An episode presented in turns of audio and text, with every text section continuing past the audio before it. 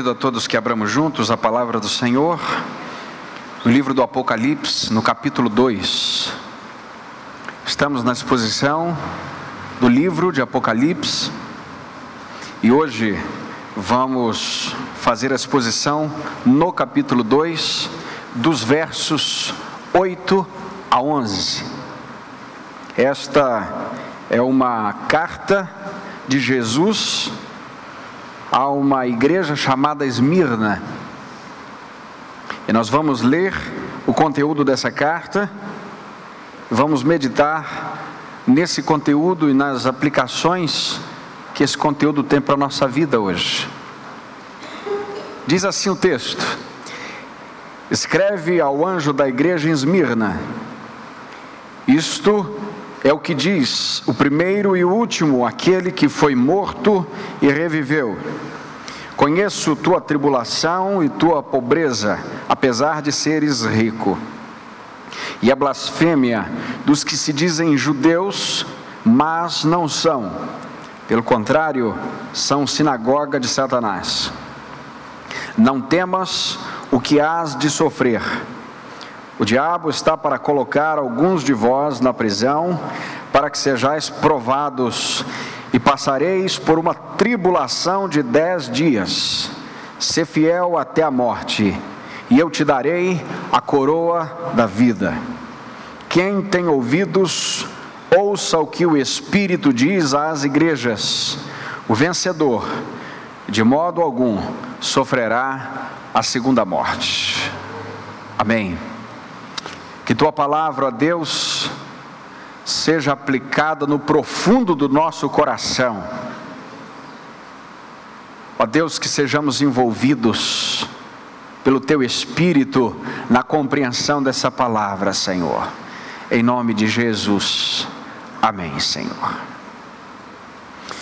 Esmirna, hoje chamada de Izmir, na Turquia, é uma cidade muito antiga, uma cidade que era um centro cultural também, assim como era Éfeso. Tinha também os seus teatros, a sua, os seus estádios esportivos, as suas arenas. Era uma cidade que ficava a 55 quilômetros de Éfeso e era a cidade mais bonita de toda a Ásia. Uma cidade linda muito especial. Hoje, apenas ruínas, mas àquela época, uma cidade muito linda, muito especial, muito transitada, não é? Vamos dizer assim. Muitos passantes estavam por ali sempre, por alguma razão, ainda que não fizessem parte da cidade. Mas Esmirna era também um berço de oposição ao Evangelho muitos judeus que moravam em Esmirna ficavam a serviço dos opositores do Evangelho para denunciá-los, para delatá-los, para dizer ao império que eram cristãos, para que fossem arrastados, mortos, os bens ah, saqueados, vilipendiados, e aqui tudo por conta da adoração ao imperador, que na época, Domiciano, o imperador, era visto como Deus, como já falamos, o próprio nome escolhido por ele mesmo tem a ver com o nome Dominus. Ah, Esther Noster Dominus era uma frase que Domiciano gostava no latim, este é o nosso Senhor. Uh, e ele assim se chamava, se intitulava e obrigava outros a adorá-lo. E é claro, os cristãos não adoravam o imperador, porque adoravam um Deus não só que é vivo, mas que é eterno. E havia uma perseguição constante em Esmirna, sobretudo, porque era uh, uma convergência muito intensa de perseguição por conta de muitos judeus que estavam ali mas que delatavam os seus compatriotas como não adoradores do império ou do imperador. Aliás, na época, os cristãos eram reconhecidos como ateus, porque numa terra de muitos deuses, ter um Deus só era praticamente ser ateu. Você não pode ter um Deus só. Como pode um Deus apenas servir para tudo? Você precisava de um compêndio de deuses. Isso era inadmissível numa cultura politeísta que tinha como uma figura inevitável o próprio imperador como um de seus deuses. E aqui nós vemos que Esmirna se difere de cinco das sete cartas, porque tanto Esmirna quanto Filadélfia, elas não recebem nenhuma repreensão de Jesus. Você sabe que Jesus se apresenta em sete cartas, ele sempre se apresenta de uma forma, ele sempre fala, não é, de alguma maneira às igrejas, e ele tece um elogio, e depois ele faz uma reprimenda, e ele dá um recado, e no fim há uma promessa, uma recompensa para os fiéis, mas a Esmirna não há nenhum tipo de repreensão, assim como também não há a Filadélfia, a penúltima das sete igrejas. Portanto, Esmirna é uma igreja que nos parece muito fiel, e de fato é, uma igreja amada do Senhor. E esta carta não foi só para Esmirna, essa carta também foi para nós.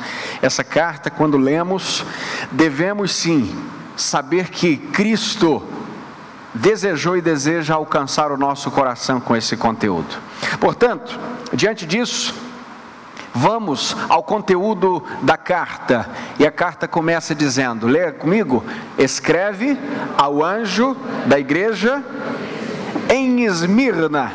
Esmirna é a palavra que dá origem a uma outra palavra chamada mirra e a mirra é uma substância que é extraída de uma planta e é uma substância com um bom cheiro, que era passada, por exemplo, no, é, nos velórios é, para que é, as coisas ficassem ali de alguma maneira sustentáveis, ou também era feita, a, era uma substância usada para perfumes. E é claro, o perfume só era possível quando a planta era esmagada e faz todo sentido que Jesus se apresente à igreja de Esmirna, porque o nome Esmirna também significa aquilo que é esmagado e exala bom cheiro. Aquilo que, quando numa pressão extrema, ao invés de gritar, exala. Ao invés de murmurar, celebra, adora. Foi por isso que Paulo, quando escreveu a sua segunda carta aos crentes de Corinto, no capítulo 2, ele diz assim: Mas graças a Deus que em Cristo sempre nos conduz em triunfo. Triunfo. Hoje não é uma palavra bem entendida. Hoje, triunfar significa prosperar financeiramente, ter um bom carro, ter uma boa casa. Essa parafernália toda do triunfalismo do falso evangelho. Mas triunfo, no original, o termo no original não significa isso. O termo triunfo era usado para aqueles que eram prisioneiros de um rei que havia vencido a batalha e agora estava trazendo-os consigo como um troféu na batalha. O que Paulo está dizendo é: Cristo venceu o nosso inimigo, que era senhor sobre nós, e ele nos tirou de lá. E agora nós estamos sendo arrastados por esse poder e por essa glória e por essa graça. Graças a Deus que em Cristo ele nos conduz em triunfo. Nós fomos saqueados do império das trevas, nós fomos tirados de lá e o Senhor nos conduz em triunfo. Muitos feridos, muitos machucados mas graças a Ele que nos conduz em triunfo. E como diz o restante, o texto diz: e por meio de nós manifesta em todo lugar o aroma do seu conhecimento. Veja que coisa. É por nós que Cristo exala o seu bom aroma. E o verso 15 do capítulo 2 da segunda carta a Coríntios ainda continua dizendo: Porque para Deus somos o bom aroma de Cristo, tanto para os que estão sendo salvos, para aqueles também, para aqueles também que estão perecendo. Nós somos o bom aroma de Cristo. O que significa, meus irmãos, minhas irmãs, que quando a igreja é perseguida, quando a igreja sofre, quando o crente sofre, ele se mostra verdadeiramente cristão quando o fruto do seu sofrimento não é a murmuração, não é o xingamento, não é a apostasia, mas é o louvor e a glória de Jesus. Quando na sua vida o fruto do sofrimento é o louvor a Cristo. Por isso, nós vamos exalando o bom aroma de Jesus. Extraordinário isso. E Jesus se apresenta de que maneira? Lê comigo. Isto é o que diz o primeiro e último. Quem é que gostava de ser o primeiro e último no tempo desta carta. Os imperadores, eles gostavam de dar a primeira e a última palavra. Ninguém fazia nada sem os imperadores. Ninguém ia e via sem ordem ah, do império. Ninguém poderia ser o que gostaria de ser se caso o império não lhe dissesse que ele poderia ser. Mas Jesus agora se apresenta a Esmirna, essa igreja sofredora, e diz: Eu sou o primeiro e o último. Eu dou a primeira palavra e eu dou a última palavra. Foi assim também que Jesus se apresentou a João no capítulo 1, no verso 8, quando ele diz: Eu sou o Alfa, o Ômega, né? o primeiro e o último, o Todo-Poderoso. Ele se apresenta assim a João. E a Esmirna, ele diz que tem a primeira e que tem a última palavra. Mas ele também diz que ele é aquele que foi morto e reviveu. Havia uma fábula de um deus chamado Dionísio, e na fábula Dionísio morre e ressuscita. Uma fábula, é claro, falsa, um conto de época. O que Jesus está dizendo é: não há outro Deus que tenha experimentado a morte e que tenha ressuscitado e vencido a morte como Cristo Jesus. O que Jesus está dizendo é: Eu sou verdadeiramente aquele que foi morto, mas reviveu. Esmirna, ela tinha uma um legado de ressurreição no sentido cívico, no sentido de pátria, no sentido de, uh, de constituição física da cidade, geográfica, porque 600 anos antes de Cristo, Esmirna fora completamente destruída. E passou 400 anos em ruína. E depois Esmirna foi reconstruída ou seja, saiu de todos esses escombros, de todas as cinzas, e agora era a cidade mais bonita da Ásia. Então eles tinham essa história para contar. Mas Jesus se apresenta aqui como a verdadeira ressurreição, como aquele que venceu a morte. Conforme ele mesmo diz no livro de João, no capítulo 2, no verso 19, ele falando para algumas pessoas que não entenderam o que ele disse: destrua esse templo e eu o levantarei em três dias. Jesus não estava falando do templo de Jerusalém, Jesus estava falando do seu próprio corpo. Vocês poderão alvejar meu corpo com a morte, mas ao terceiro dia eu vencerei a morte. Jesus já estava mostrando isso. E para Esmirna, uma igreja sofredora, uma igreja que precisava enfrentar o tempo todo essa iminência, Jesus se apresenta como aquele que foi morto, mas reviveu. E Jesus continua dizendo a Esmirna, leia comigo verso 9: Conheço tua tribulação e tua pobreza, apesar de seres rico, e a blasfêmia dos que se dizem judeus, mas não são, pelo contrário, são sinagogas de Satanás. Os crentes de Esmirna, meus irmãos, estavam numa cidade rica, mas eles eram extremamente pobres. Por quê? Não porque não trabalhavam, não porque não tinham simplesmente uma condição favorável socialmente, ou porque não tiveram oportunidades, não, porque abertamente os seus bens, os seus recursos, as suas posses, os seus móveis e imóveis eram vilipendiados, saqueados e arrastados. Todas as boas oportunidades não eram dadas a cristãos. E Jesus está dizendo: Eu conheço a tua tribulação e a tua pobreza, apesar de seres rico. O que Jesus está dizendo para essa igreja? Eu sei que conseguem lhe tirar as riquezas materiais, eu conheço essa pobreza. Eu sei que levam de vocês aquilo que vocês conquistaram com o tempo.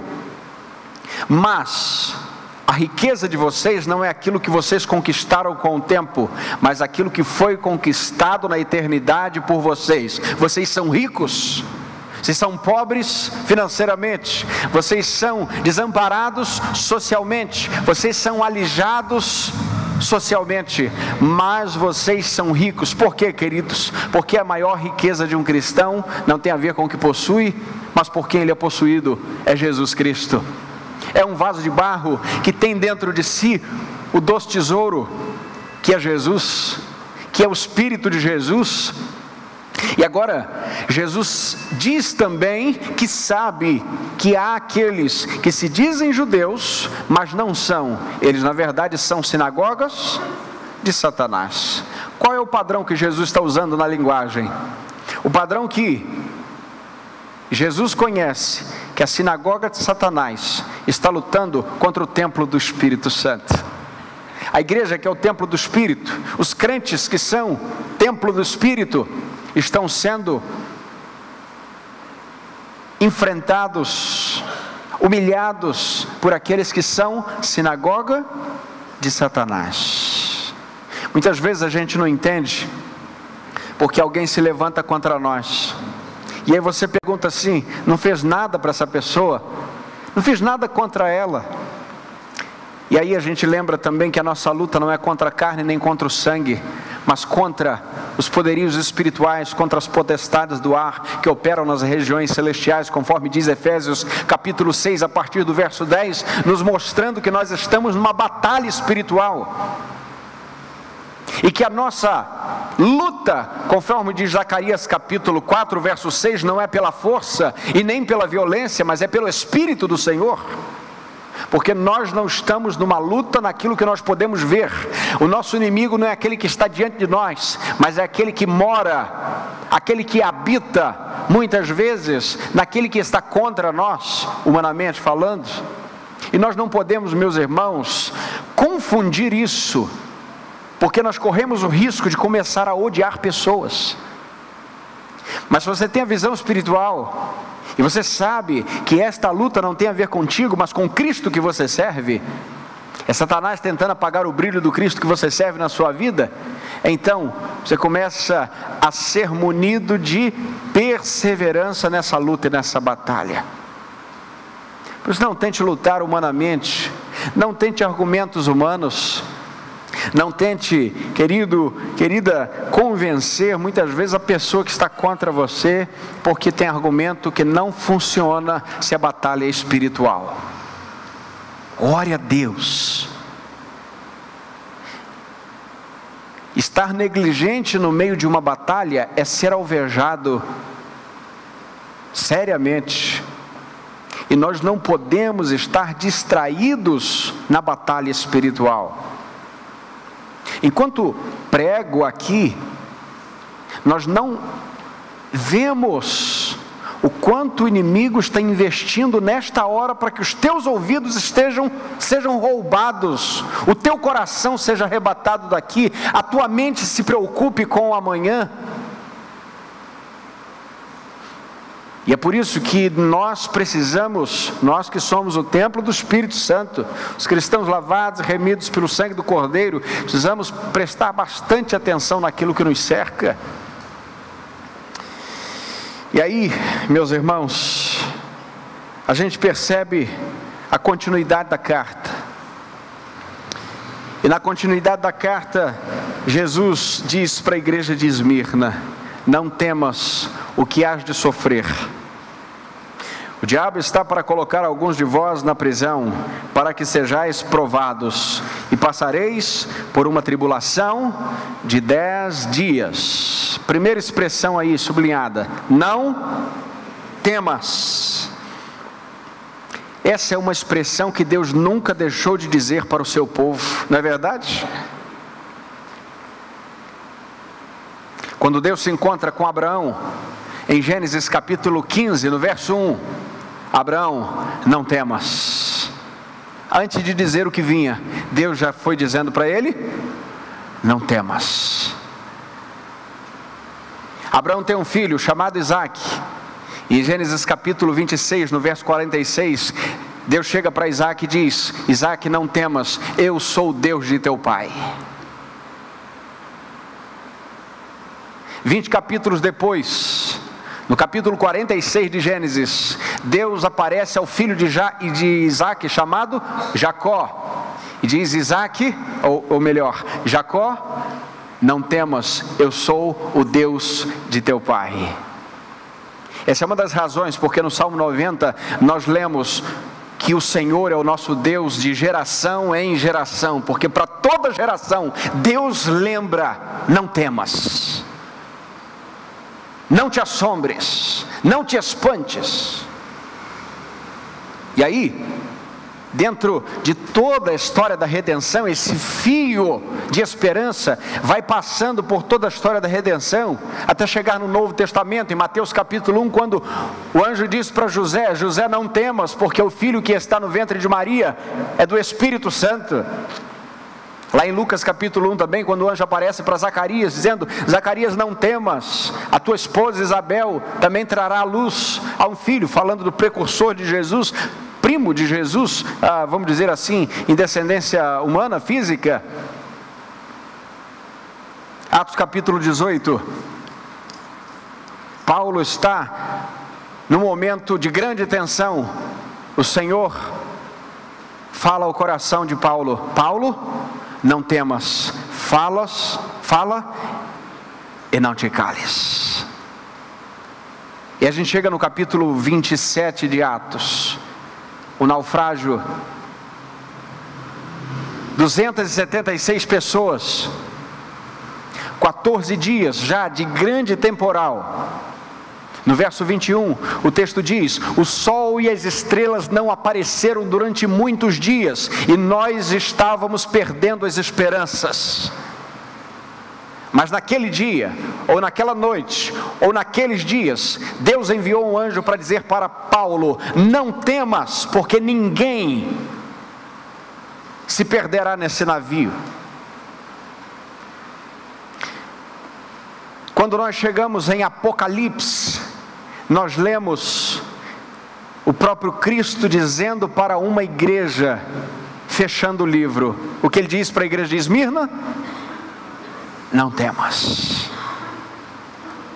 Percebemos, meus irmãos, minhas irmãs, que Deus é um Deus que não nos deixa desamparados, que sempre há uma voz do Espírito no meio da dor, da luta, dizendo para nós: não temas. É por isso, meus irmãos, que o salmista Davi, no Salmo 23, no verso 4, ele diz: Ainda que eu ande pelo vale da sombra da morte, não temerei mal algum, porque tu estás comigo. Salmo 27, 1: O Senhor é a minha salvação, por isso nada temerei. Isso é uma mensagem, essa é uma mensagem extraordinária. Isaías capítulo 12 é, é considerado um salmo de Isaías no verso 1 diz: O Senhor é o meu Deus, por isso eu não temerei. Quantas declarações de tanta gente que pôde dizer: Não temerei, porque ouviu do Senhor, não temas. Essa palavra aqui é para o teu coração hoje? Porque para o meu coração é, é para o teu? O Senhor também diz a nós: Não temas. E se Ele diz não temas, então nós poderemos dizer também: Nada temerei. Não temerei, porque tu estás comigo. A tua vara e o teu cajado me consolam. Isso nos lembra Hebreus capítulo 13 também, quando o autor vai dizer no, no verso 6: Nada temerei.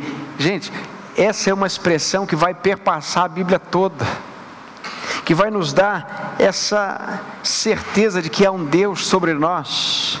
Não temas o que hás de sofrer e veja que há uma promessa aqui. E qual é a promessa? Você vai sofrer. Hum? Não é o evangelho do arco-íris, bala, amendoim. Não. O evangelho da cruz é o evangelho que tem uma primeira promessa: você vai sofrer. Por alguma razão, em algum momento, mas Jesus não diz simplesmente você vai sofrer. Jesus diz: não temas o que hás de sofrer. Por isso, meus irmãos, compreendemos que de cima ou por cima de tudo, o Senhor está vendo com a sua soberania, está cuidando de nós. O texto diz: o diabo está para colocar alguns de vós na prisão. Repita comigo: alguns de vós. Alguns de vós. Por que alguns de vós? Não são todos. O Senhor tem e conhece pelo nome aqueles que Ele chama pessoalmente com o dom do martírio. Na história da igreja, o Senhor levantou homens e mulheres para sofrer mais intensamente pelo seu nome, e Ele sabe, como diz o salmista, da nossa estrutura, sabendo que a gente é pó, e como Ele escolhe perfeitamente, não só os seus, mas dentre os seus, os mártires. Ele sabe quem são aqueles que Ele mesmo vai perseverar até o fim sobre eles, porque dependendo de nós, não perseveraríamos nunca ao lado do Senhor. E diante disso, nós lembramos da segunda carta também de Paulo aos Coríntios, no capítulo 4, dos versos uh, 7 a 9, ele diz: Sofremos pressões por todos os lados, e quando chega no capítulo 4, no verso 13, ele diz: Quando perseguidos, suportamos. Veja que esperança: somos perseguidos, mas suportamos. Sofremos pressões de todos os lados, Versos anteriores ele chega a dizer isso. Li um artigo certa vez sobre o barro que se faz, é, essas peças, jarros, potes, panelas, seja o que for. E li que há mais de 200 tipos de barro, eu não sabia disso, e só oito servem para fazer esse tipo de coisa. E há vários processos na manipulação do barro. E o primeiro processo é exatamente a escolha do oleiro. Não é todo barro que ele pega. Ele pega o barro para aquilo que ele quer usar para o fim necessário e específico. E depois ele entra num processo de pisamento do barro. E quanto mais o barro vai sendo pisado, mais toda partícula de ar que porventura estiver dentro daquela massa vai sendo expurgada. E aquela massa vai ficando coesa, firme, forte, mas tem que ser pisado, tem que ser amassado. O barro vai sofrendo, e depois ele sofre uma espécie de mistura, para que ele fique ainda mais forte. E depois desse processo, ele vai para o molde, onde o próprio oleiro vai moldando a forma que ele quer. E é importante lembrar que nenhuma peça é idêntica à outra. Peças feitas com maquinário são idênticas, mas peças onde o oleiro põe a mão, nenhuma é exatamente igual à outra. Podem ser parecidas, mas cada uma tem uma forma e as digitais do oleiro estão em cada peça. Assim, Deus também vai moldando a cada um. Somos feitos, é claro, do mesmo barro, mas o Senhor nos trata na individualidade. O Senhor vai também tirando de nós todas as partículas que nos tornariam quebráveis, que trariam para nós uma fé volátil, fraca. E é nesse tempo de pressão, de sofrimento, de esmagamento, que Deus vai consolidando a nossa fé. E aí, por último, tem o forno. E o forno, é claro, todo mundo já sabe como é que funciona. É um calor intenso e a peça sai de lá rígida, forte e firme. Depois aquele jarro ou aquela peça, ela vai para um local de destaque. E quando nós vemos um jarro, um vaso, uma peça tão bonita, bem pintada, que muitas vezes não dá nem para ver a cor do barro, a gente nem imagina o quanto aquela peça sofreu para chegar ali. Vamos dizer assim, é claro que é um objeto, é, é algo inanimado, mas qual foi todo o processo? Um dia, meus irmãos, chegaremos na glória, um dia estaremos com Cristo, e por enquanto estamos no processo para que o Senhor nos revista de um corpo glorificado, glorioso, vencedor. Mas enquanto estamos no processo, sofremos pressões de todos os lados, mas enquanto perseguidos, suportamos. Veja, isso é fantástico, porque o Senhor vai nos preparando. O sofrimento tem um tempo mas o céu é eterno. Jesus disse para Esmirna que eles iriam sofrer por quantos dias? Dez dias. Isso é uma linguagem simbólica. O que Jesus está dizendo para essa igreja? Eu tenho nos dedos de minhas mãos, se podemos dizer assim, se podemos trazer uma forma humana para o Senhor, como a própria Bíblia faz, esse antropomorfismo né, das formas humanas a Deus, eu tenho em minhas próprias mãos o tempo em que o inimigo poderá atuar contra a igreja, mas depois deste tempo ele será vencido. Diante disso, queridos, Jesus está dizendo para a igreja: Esmirna, você vai sofrer, mas eu completarei a minha obra, concluindo o sofrimento pelo qual você tem passado, com grande glória e com recompensa eterna. O texto continua dizendo, e aqui nós temos uma promessa: ser fiel até a morte, e eu te darei a coroa da vida. Vamos repetir juntos? Ser fiel até a morte e eu te daria a coroa da vida. Veja, acabamos de dizer que a Bíblia nos promete que vamos sofrer como cristãos, mas em todos os lugares que nós temos a compreensão bíblica que vamos sofrer, nós podemos ler uma promessa de Jesus também. Nós temos um sofrimento e uma recompensa, um sofrimento e uma promessa. E a promessa não é de coisa perecível.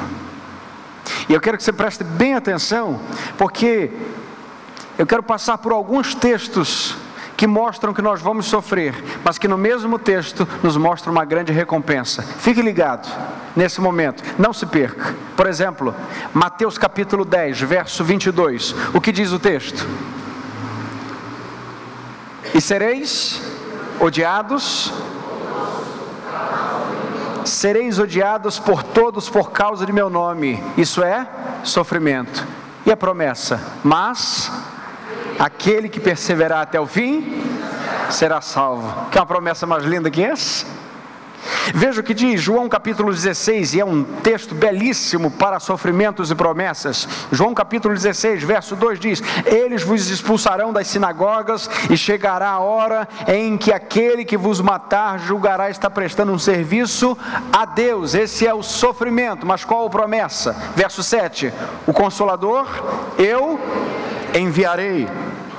Ainda no capítulo 6 de João, o texto diz no verso 20: Ficareis tristes, sofrimento. E qual é a promessa? Ainda nesse verso: Porém, a vossa tristeza se transformará em alegria. Sofrimento? Promessa. No verso 21, a mulher, quando está, da, está para dar à luz, sente dores, porque sua hora chegou, sofrimento. Qual é a promessa? Continua o texto.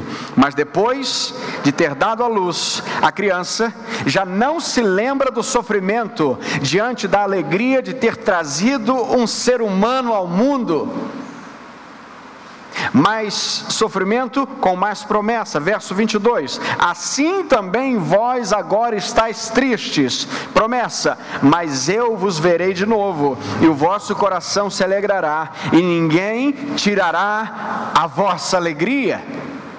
Sofrimento, verso 33 ainda, João 6. No mundo tereis aflições ou tribulações, promessa, mas não vos desanimeis. Juntos, eu venci o mundo. 1 Pedro capítulo 4, verso 12. Sofrimento, amados, não estranheis a provação como fogo que vos sobrevém, como se vos estivesse acontecendo alguma coisa estranha. Promessa, versos 13 a 16. Mas alegrai-vos por serdes participantes do sofrimento de Cristo, para que também vos alegreis e exulteis na revelação da sua glória. Se sois insultados por causa do nome de Cristo, sois abençoados, porque sobre vós repousa o Espírito da glória, o Espírito de Deus. Que promessa linda! Sofrimento, Filipenses capítulo 1, verso 29. Pois por amor de Cristo vos foi concedido não somente crer nele, mas também sofrer por ele. Verso 28, que antecede: Para vós, isto é sinal de salvação, isto vem de Deus, promessa de Deus. Sofrimento, 2 Timóteo capítulo 1, verso 8. Participa comigo dos sofrimentos do Evangelho, segundo o poder de Deus. Promessa, verso 9. Ele nos salvou e nos chamou com uma santa vocação, não por causa das nossas obras, mas devido ao seu propósito e à graça que nos foi concedida em Cristo Jesus antes dos tempos eternos. Promessa. Sofrimento em Mateus capítulo 5, verso 11. Bem-aventurados serão vocês, ou melhor, o sofrimento. Bem-aventurados serão vocês quando por minha causa os insultarem, perseguirem, levantarem todo tipo de calúnia contra vocês. Recompensa, verso 12, leia comigo. Alegrem-se e regozijem-se, porque grande é a sua recompensa nos céus. Sofrimento, 2 Coríntios capítulo 5, verso 1, porque sabemos que se a nossa casa terrestre deste tabernáculo se desfizer, promessa, temos de Deus um edifício, uma casa não feita por mãos, mas eterna nos céus. Aleluia. Por isso compreendemos muito bem a estrutura do que Jesus está dizendo agora para a igreja de Esmirna. Veja a parte do sofrimento, leia de novo comigo. Não temas o que há de sofrer. O diabo está para colocar alguns de vós na prisão, para que sejais provados e passareis por uma tribulação de dez dias. Veja a promessa juntos: ser fiel até a morte, e eu te darei a coroa da vida. Sofrimento seguido de promessa todo sofrimento nesta terra está diante de uma promessa inefável, eterna, que não pode ser roubada de nós. Porque essa promessa não foi feita por nenhum ser humano, por um familiar, nem, nem por um político, estas promessas foram feitas por Jesus, o Senhor da Glória. Todo sofrimento do cristão está seguido de uma promessa: ser fiel até a morte, e eu te darei a coroa da vida. Coroa tem a ver com reinado.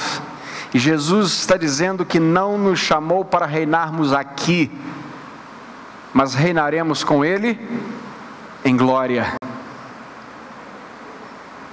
Diante disso, nos lembramos de um exemplo de um santo homem de Deus,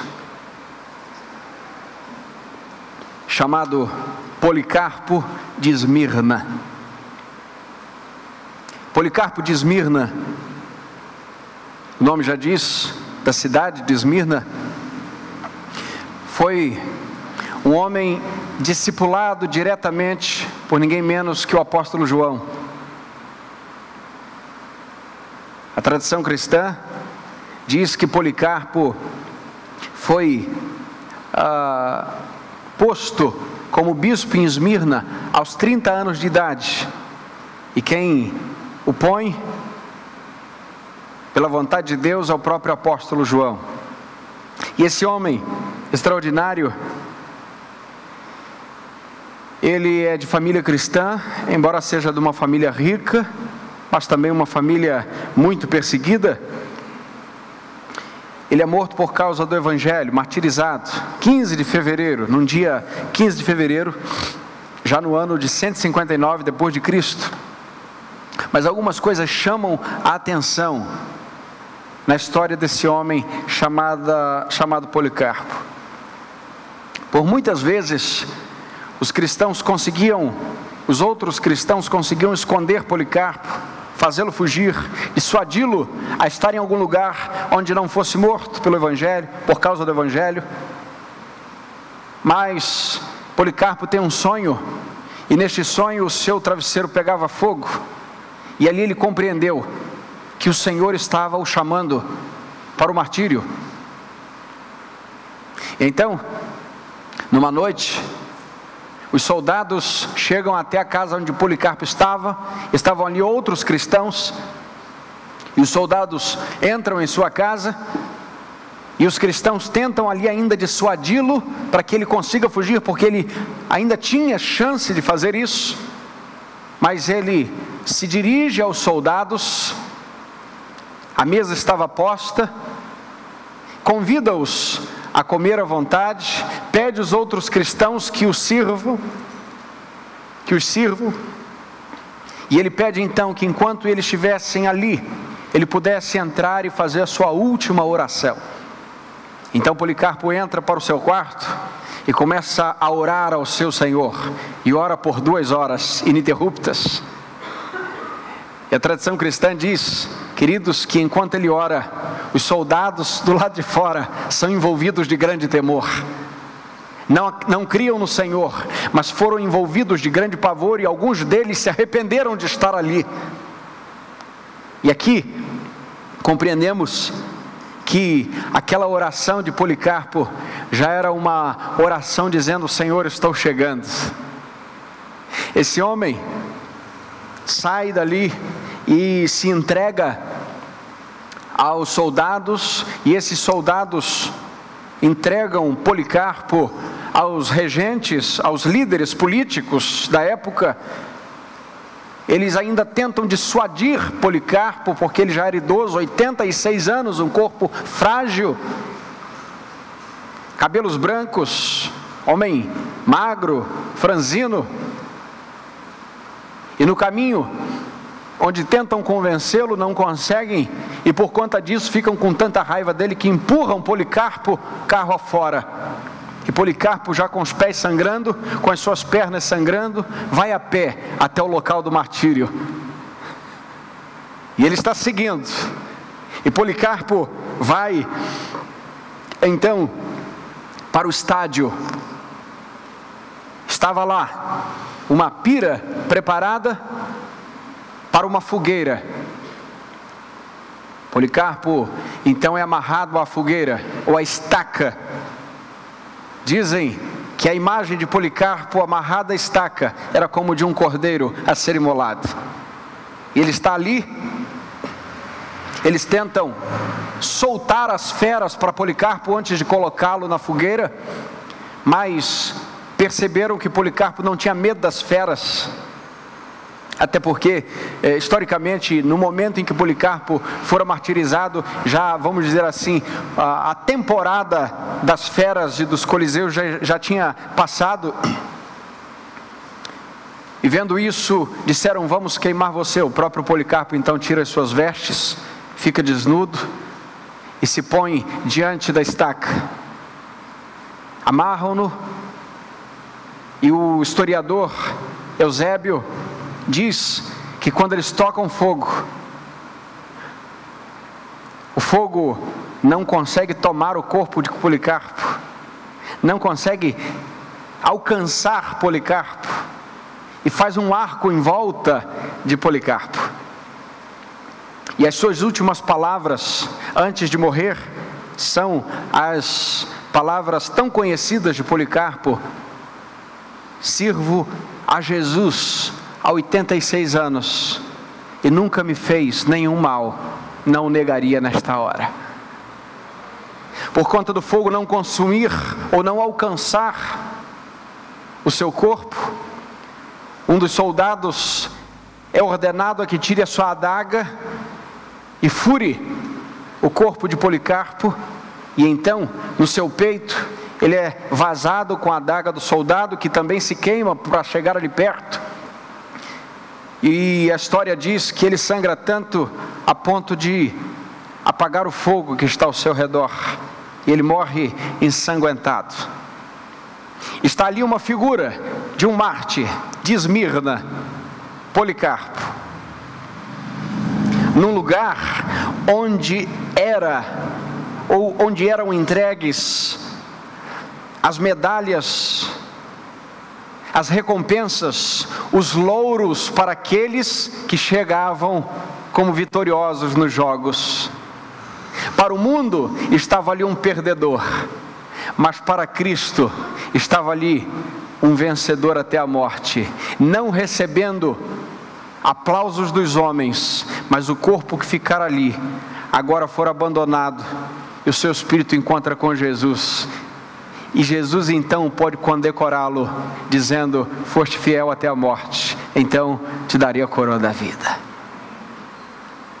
Meus irmãos, histórias como a de Policarpo de Esmirna, são histórias que atravessam o nosso coração e que nos inspiram a fidelidade a Cristo, e que nos inspiram, diante de tudo que nós ouvimos de Jesus, sentimos de Jesus, nos inspiram a ser fiéis a Ele até a morte. Jesus não nos chama para sermos fiéis, apenas Jesus nos chama para sermos fiéis até a morte. Porque fidelidade pelo meio não é fidelidade. Fidelidade se consolida, a do crente, quando ele está encontrando com Jesus depois da morte. E esse Jesus nos garante que ele venceu a morte, porque ele se apresenta nessa carta como aquele que foi morto e que reviveu. Diante disso, o verso 11 completa essa carta: Quem tem ouvidos, ouça o que o Espírito diz às igrejas. O vencedor, de modo algum, sofrerá a segunda morte. Isso é bem explicado numa frase que alguém formulou sobre isso. Aliás, duas frases. E elas dizem assim: quem nasce uma vez só, morre duas vezes. Mas quem nasce duas vezes, morre uma vez só. Vou explicar. Embora esteja no campo da obviedade. Quem nasce uma vez só, só nasceu fisicamente não nasceu de novo, como Jesus disse para Nicodemos, necessário vos é nascer de novo. Quem nasceu uma vez só e não nasceu em Cristo, não nasceu de novo, vai morrer fisicamente, mas vai morrer também eternamente, a morte eterna. Mas aquele que nasceu fisicamente, mas e, e, e tempo depois nasceu espiritualmente, ou seja, nasceu de novo, foi regenerado, essa é a palavra do novo nascimento, regeneração, aquele que é nascido de novo, aquele que é nascido de Deus, aquele que é nascido do Espírito, então ele nasceu duas vezes, mas ele só morre uma vez, porque o seu corpo passa pela morte física, mas a sua vida já está ligada à vida eterna que Jesus deu a ele. Aplicações finais para nós. Primeira aplicação: o sofrimento de um verdadeiro cristão não é um suplício, é um testemunho que exala Cristo a todos os lados. Um cristão que vai para o martírio não está em desespero. Deus trabalhou naquela vida para que, no fim, ele seja uma testemunha fiel. Aliás, no original, a palavra testemunha é exatamente a palavra mártir. Um cristão que se desesperasse diante do martírio não ofereceria um testemunho, mas um escândalo. Por isso, o sofrimento de um cristão é aquele que exala o bom perfume de Jesus e não é um suplício. Segunda aplicação: todo aviso de sofrimento há uma promessa de livramento. Jesus já havia nos advertido que teríamos aflições, mas disse também para termos bom ânimo. Terceira aplicação. Enquanto que parece que o Evangelho nos tira alguns privilégios deste mundo, na verdade está nos preparando para a recompensa da glória de Deus. Ah, pastor, estou perdendo tanta coisa por ser um crente, eu estou sendo deixado de lado por ser crente, as pessoas zombam de mim porque eu estou ah, seguindo a Cristo, a família já não quer falar comigo, os meus pais já não, ah, já não se relacionam bem comigo. Querido, querida, nós compreendemos com a carta de Esmirna que enquanto parece, apenas parece, que alguns privilégios nos são tirados aqui, na verdade estão sendo acrescentados privilégios espirituais por causa do amor a Jesus. Quarto lugar, o sofrimento dessa vida é passageiro, mas o céu é eterno. Vamos juntos? O sofrimento desta vida é passageiro, mas o céu é eterno. Quinto lugar, para alguém sem Cristo, a morte é um ponto final das alegrias dessa vida, mas para um cristão, a morte é a linha de chegada para as alegrias da vida eterna. Último lugar, não abandone sua fé. Persevere na fé, persevere na dor, no sofrimento, porque há promessas preciosas de Jesus para nós. Ao que vencer, darei a coroa da vida. Pode ser que para o mundo, meus irmãos, no final, haja um raciocínio de que nós estamos como perdedores. Mas nós não fomos chamados para ser avaliados pelo mundo. Quem nos avalia é o Santo Espírito de Deus. Por isso, não tente ser um crente palatável ao mundo, um crente legalzinho que todo mundo gosta não significa que o cristão é uma pessoa desagradável, absolutamente. Mas significa que em algum momento você terá inimizade com o mundo. Porque em algum momento você terá de defender a sua fé em algum momento você terá de defender o teu amor a Cristo acima das barganhas do mundo, acima do pecado, acima do conchavo coletivo, e nesta hora os teus grandes amigos do mundo vão olhar para você como um tropeço. Então é a hora de você dizer o quanto ama Jesus. Porque o Senhor não nos chamou para os esquemas deste mundo, mas conforme Romanos capítulo 12, verso 2, nós fomos chamados para nos transformarmos, transformar a mente e não nos adequarmos ao esquema deste mundo. Transformar a mente para que conheçamos a boa, perfeita, agradável e vontade de Deus. Por isso, meu irmão, minha irmã, concluímos a palavra dessa noite com uma palavra de ordem do texto bíblico. Não podemos abandonar a nossa fé. Vamos chegar juntos na glória. Chegaremos vitoriosos, não aos olhos humanos, mas aos olhos de Jesus. Que o Senhor nos abençoe nessa noite. Amém e amém.